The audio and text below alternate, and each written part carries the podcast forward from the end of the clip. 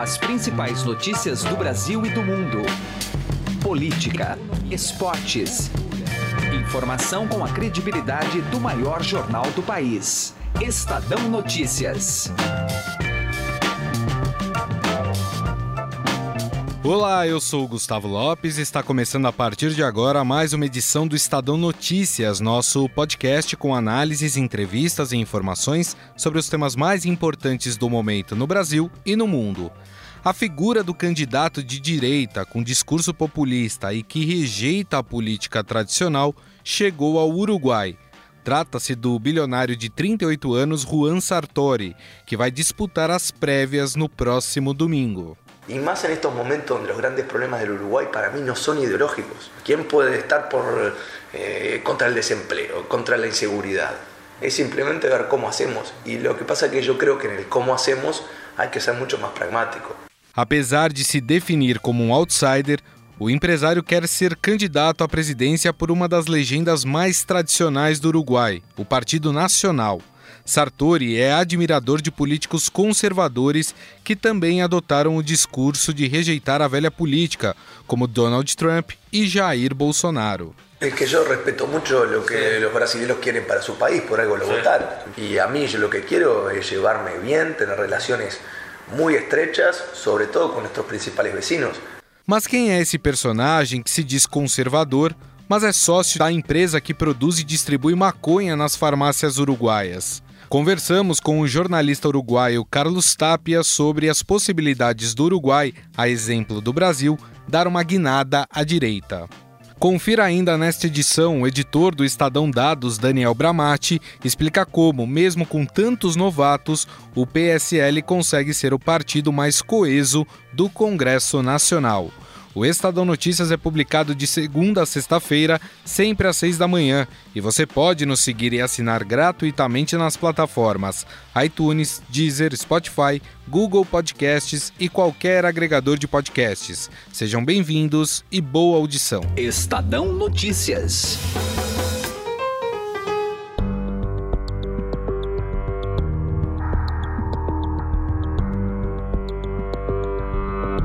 Antes de falarmos sobre esse Juan Sartori, o novato da política uruguaia, é preciso entender como funciona o sistema político no país vizinho. Basicamente, existem três partidos: Frente Ampla e Colorado de centro-esquerda e Partido Nacional de centro-direita. Dentro dessas legendas, existem grupos partidários, mas com linhas diferentes. Por exemplo, no Partido Nacional, existem políticos de extrema direita e outros que são de uma ideologia mais de centro, e esses grupos indicam possíveis candidatos para disputar as prévias por uma legenda única. Quem elege os candidatos é a população de forma facultativa, ou seja, vota quem quer, diferente da eleição nacional em outubro, que é obrigatória. Nas últimas semanas, Juan Sartori vem crescendo nas pesquisas internas do Partido Nacional e tirando a vantagem do então favorito Luiz Alberto Lacalle Pou. Entretanto, o jornalista Carlos Tapia explica que alguns grupos partidários estão ameaçando boicotar a candidatura do empresário. Esas elecciones internas o primarias lo que hacen es elegir un candidato por partido que es el que va a la elección que se celebra el último domingo de octubre. Entonces, lo que sucede acá es que el, el, partido que tiene más caudal de votos, sin ser el Frente Amplio, el Frente Amplio es el partido de gobierno, es la, la centroizquierda o izquierda uruguaya, el partido que más caudal de votos tiene es el Partido Nacional. Entonces Sartori lo que hace es meterse dentro del Partido Nacional y tratar de disputar la interna ahí para ser el candidato más poderoso para después tratar de ganarle al Frente Amplio. Además, el Partido Nacional cuenta con el apoyo de otros partidos de derecha, incluso algunos partidos de centro. El problema que se está dando es que algunos candidatos de, otros partidos de la oposición ya le han dicho al Partido Nacional que en caso de que gane Sartori se van a replantear la posibilidad de eh, darle sus votos o no. Carlos Tapia lembra que, por se tratar de prévias, os candidatos não gastam muito dinheiro para se promoverem. No entanto, o bilionário Juan Sartori tem fugido desta regra. Sartori también hizo, puso plata en lo que es la campaña en, en, medios de comunicación, tanto en televisión como en radio, como en prensa escrita, y lo que está gastando de dinero es impresionante para los parámetros que tiene la campaña en Uruguay. Eh, comúnmente las internas, cuando están más o menos definidas, eh, los partidos no gastan mucho dinero, pero Sartori, como ha gastado tanto dinero, ha obligado a sus rivales dentro de este partido nacional a también poner plata para tratar de, de pararlo, porque la verdad que uno mira las encuestas y ve que este candidato crece, crece, crece, mientras los otros empiezan a bajar. Hoje, o Uruguai é governado pela Frente Ampla, que elegeu os últimos presidentes do país, como Tabaré Vázquez e José Mujica. Carlos Tapia explica que existe um desgaste da população em relação ao governo de esquerda. Por isso, Juan Sartori tem ganhado a simpatia de eleitores desse grupo político. Quizás se puede interpretar así de alguna manera porque Sartori lo que ha hecho es instalarse en un, eh, en un partido de centro derecha, pero con algunas lógicas que no estaban insertas dentro del Partido Nacional, y al ser una persona muy poco conocida en el Uruguay, ha podido ingresar a ciertos sectores populares, que en algún momento habían votado el Partido Colorado hace muchos años. El Partido Colorado es un partido histórico uruguayo, pero que ahora está bastante debilitado y que también ahora vendrían a ser los, votantes de, Mujica también. Ahí hay muchos votantes que, que eran los que votaban a Mujica y que ahora desencantados por lo que han sido estos gobiernos del Frente Amplio, por una situación económica que no es la ideal, por problemas a nivel de la educación, han hecho que se, se muevan algunos votos y bueno, y Sartori ha pegado fuerte en esa población. El escenario para el próximo domingo es bastante incierto verdaderamente. Mas de fato, quem é esse outsider uruguaio que promete mexer com as eleições do país? Segundo o jornalista Carlos Tapia, o crescimento de Juan Sartori tem chamado atenção pois o empresário saiu do Uruguai com 12 anos e é considerado um desconhecido no país. Lo más loco de esto es que Sartori nunca vivió en Uruguay. Bueno, vivió pero solo hasta los 12 años. A los 12 años él emigra de Uruguay, se va con su madre, su madre decide dejar el país porque quiere estudiar en el extranjero y él se va con 12 años y toda su carrera empresarial la hace en el extranjero y en un momento empieza a hacer negocios también en Uruguay. Pero la, próxima elección, la del 30, va a ser la primera vez que Sartori, que tiene 38 años, va a votar en Uruguay. Sartori nunca votó en Uruguay. Ha vivido toda su vida en el extranjero. Apesar de ter uma visão mais à direita e um discurso conservador, Sartori é acionista da International Cannabis Corporation, que é a primeira empresa a vender maconha para as farmácias uruguaias. No negócio, faturou 50 milhões de dólares, como explica o jornalista Carlos Tapia. La verdad que eso fue bastante sorprendente. Esto es algo que se sabía que Sartori participaba de este tipo de negocios, pero no, en realidad no, se sabía cuánta plata estaba ganando. El negocio de la marihuana fueron 50 millones de dólares. Cuando se conoció eso, bueno, se generó una suerte de, torbellino político, Sartori recibió críticas de, otros miembros de su partido. Y la verdad es que es, extraño, porque además eh, a, Sartori hay un grupo de gente que lo vincula con Mujica, porque él hizo negocios en el gobierno de Mujica, ¿no? Juan Sartori também é um apaixonado por futebol e se tornou acionista do Sunderland, da Inglaterra, como informa Carlos Tapia. Él está muy metido dentro de la liga inglesa porque él es accionista de, del Sunderland, de uno de los, de, lo, de los cuadros que son parte de, la Premier League, y además su suegro, que es un magnate, magnate ruso, que se llama eh, Dmitry Reblovlev, eh, es presidente de las Mónaco y además es un fanático del fútbol y, y una, una de las cosas curiosidades de campaña es que cuando llega a algún, algún lugar eh, en una recorrida y ve que hay una cancha de fútbol, para todo y se pone a jugar un poco al fútbol con la, con, con la gente. La verdad que Sartori cae muy simpático, cae muy simpático. Cuando, cuando él está caminando por la calle en alguna gira, la gente se le tira encima para saludarlo, para abrazarlo, para pedir un autógrafo. Carlos Tapia detalha que o empresário tem promessas ousadas, como a de criar mais de 100 mil vagas de emprego em um país de apenas 3 milhões de habitantes. Ele disse que generou seu programa de governo desta maneira. Lo, que, lo primero que hizo fue generar una gira por todo el país y preguntarle a la gente lo que quiere. Él iba con un equipo que le preguntaba a cada persona con la que se reunía qué quería, qué quería, qué quería, y a partir de eso él empezó a hacer propuestas. Las propuestas que hizo, que, son las, que fueron las más rimbombantes de toda la campaña, fueron crear 100.000 puestos de trabajo, no sabe cómo, y por otro, dar medicamentos gratis a todos los jubilados. Esas son las grandes dos promesas de Sartori. Es bastante agresivo con la clase política, en realidad. Él lo que dice es, eh, todos los partidos, eh, todos los políticos acá viven de la política y yo en cambio vivo de, de ser empresário. E como soy empresário e já tenho plata, eu não vou a roubar. O jornalista Carlos Tapia revela também um pedido que o presidente brasileiro Jair Bolsonaro fez a Juan Sartori em um encontro que tiveram no Fórum Econômico de Davos. Uma das coisas que, que, com as que eh, hizo campaña Sartori foi reuniéndose con gente, mostrándose en el exterior con alguna persona de notoriedad. La persona más notoria con la que se reunió fue con Bolsonaro. Tuvieron un encuentro en el Foro Económico Mundial que se hizo en Davos, esto fue en enero pasado, y ahí Bolsonaro le dijo, ve y saca a la izquierda de allí. Esto lo, dieron varios medios de prensa y después Sartori se dio eh, hizo campaña con eso. Contó la reunión que había tenido con Bolsonaro, lo que Bolsonaro le había dicho y que él iba a seguir ese plan para tratar de sacar a la izquierda eh, del gobierno en Uruguay. Estaria então o Uruguai perto de eleger o seu próprio Bolsonaro? Estadão Notícias.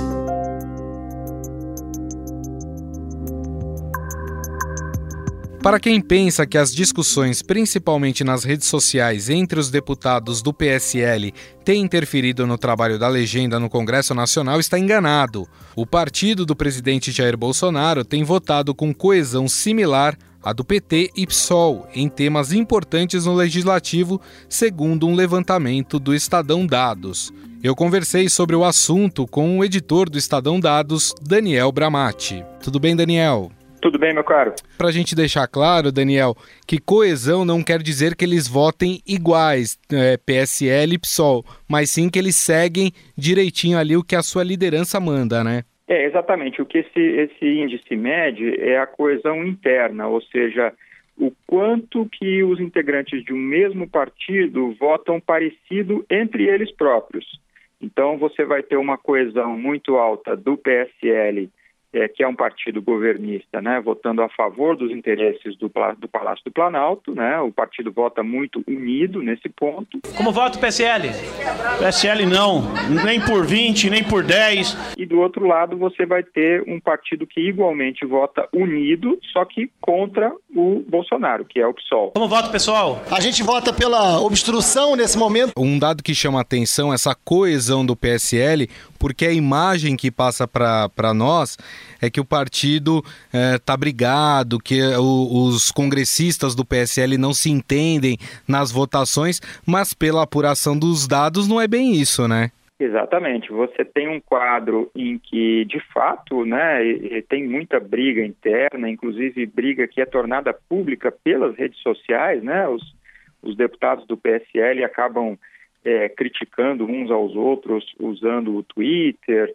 É, já teve episódios em que alguém do partido vazou o, as conversas de um grupo de WhatsApp mostrando que o clima estava pesado lá, muitas brigas em torno de cargos, uh, ameaças de expulsão, ameaças de gente dizendo que ia embora do partido, que estava insatisfeita e tal. Mas o que, que os dados revelam? Os dados revelam que na hora do voto, efetivamente, essa bancada ela está sendo muito fiel ao uh, governo. Ela está sendo um, dos, da, dos partidos que simpatizam, que são mais alinhados com o Bolsonaro, é a mais fiel de todas e tem um índice de coesão é, que é o máximo, né? Explicando um pouquinho como é que se calcula esse, esse, esse, índice de coesão, é, existe um, um índice uh, que é usado pela ciência política para uhum. calcular a disciplina partidária. Esse índice se chama índice de Rice, que é o nome faz referência a um estatístico americano que foi quem desenvolveu esse cálculo, e foi essa metodologia que o Estadão Dados usou para calcular é, o quanto cada partido brasileiro, nesses primeiros cinco, quase seis meses é, de é, mandato do, do, presidente Bolsonaro, o quanto cada partido estava sendo uh, coeso, estava sendo unido. Agora, outro dado interessante aqui, vocês fizeram, né, pegaram o levantamento desde o primeiro mandato do ex-presidente Lula, e parece que, de um modo geral, os partidos têm sido mais coesos no governo Bolsonaro, né? Isso é curioso, porque é, uma, é um governo que, em tese, não tem uma base uh, formal, né? não existe uma base governista além do partido que dá apoio, que é, que é o partido do próprio presidente. É, não há partidos com participação no governo, com ministérios, com participação na, na definição do, do, dos rumos do governo, né, nas discussões das, das prioridades do governo, mas os partidos têm sido muito, têm votado de forma muito semelhante é, quando tem ah, votações que são é, de interesse do Palácio do Planalto, quando tem encaminhamento do líder do governo na Câmara. E um dado curioso, especificamente o, o, MDB, que é o antigo PMDB, né? ele fez parte formalmente do governo uh, Dilma, fez parte formalmente de parte do, do, do, dos mandatos do presidente Lula, e nesse momento, apesar de ele não ser do governo, ele está votando de forma mais unida, mais coesa do que no passado.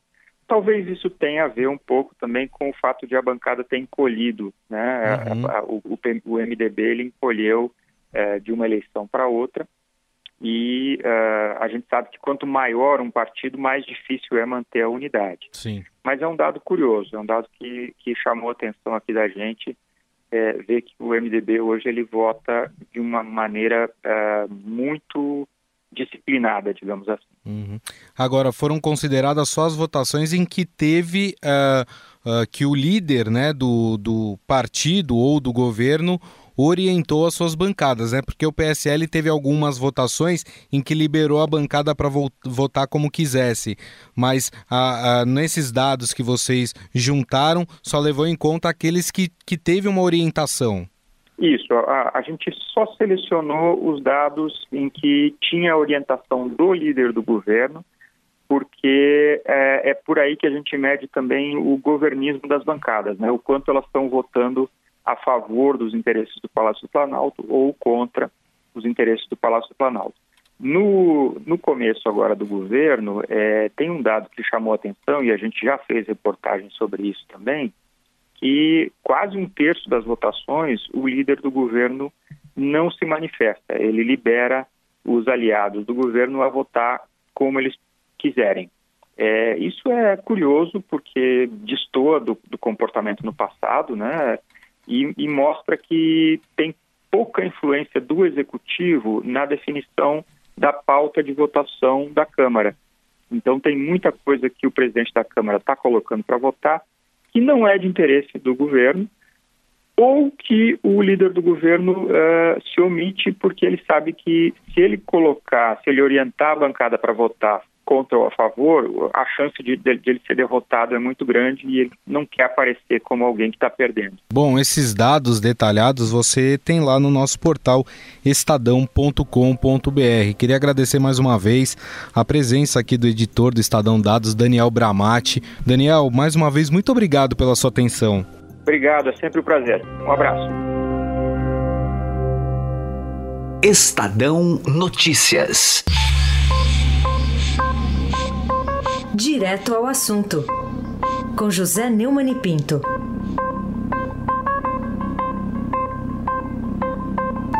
Há tantas impropriedades nas revelações sobre o hackeamento dos celulares das autoridades que combatem corrupção, inclusive os da Lava Jato, inclusive o Sérgio Moro, que seria necessário fazer um vademecum para relacioná-los. Eu gostaria de chamar a atenção para alguns enganos que são cometidos. O primeiro deles é chamar Glenn Greenwald de jornalista, de repórter. Não.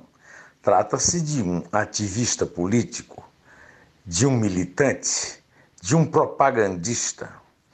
O que ele faz, ou o que ele fez, é mera propaganda.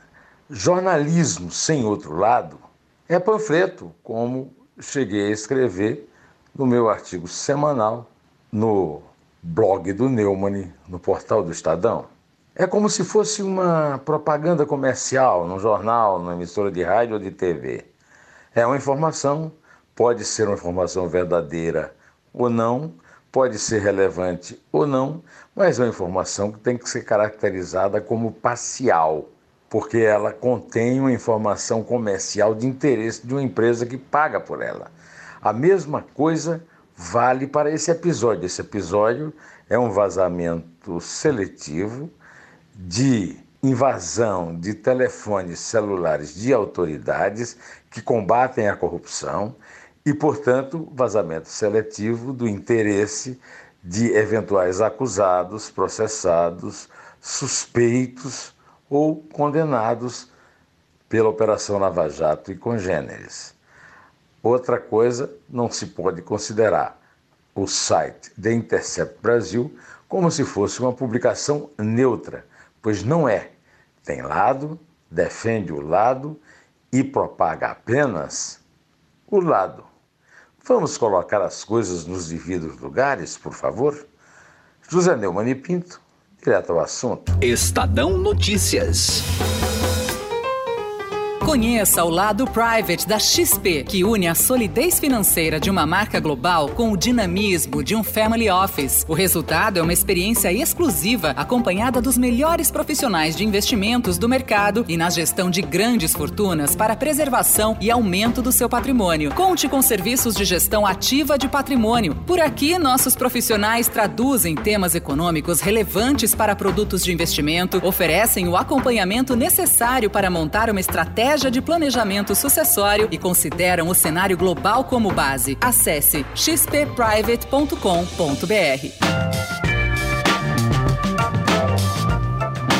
O Estadão Notícias desta terça-feira vai ficando por aqui. Contou com a apresentação minha, Gustavo Lopes, e montagem de Nelson Volter. O diretor de jornalismo do Grupo Estado é João Fábio Caminoto. Mande seu comentário e sugestão para o e-mail podcast@estadão.com. Um abraço e até mais. Estadão Notícias.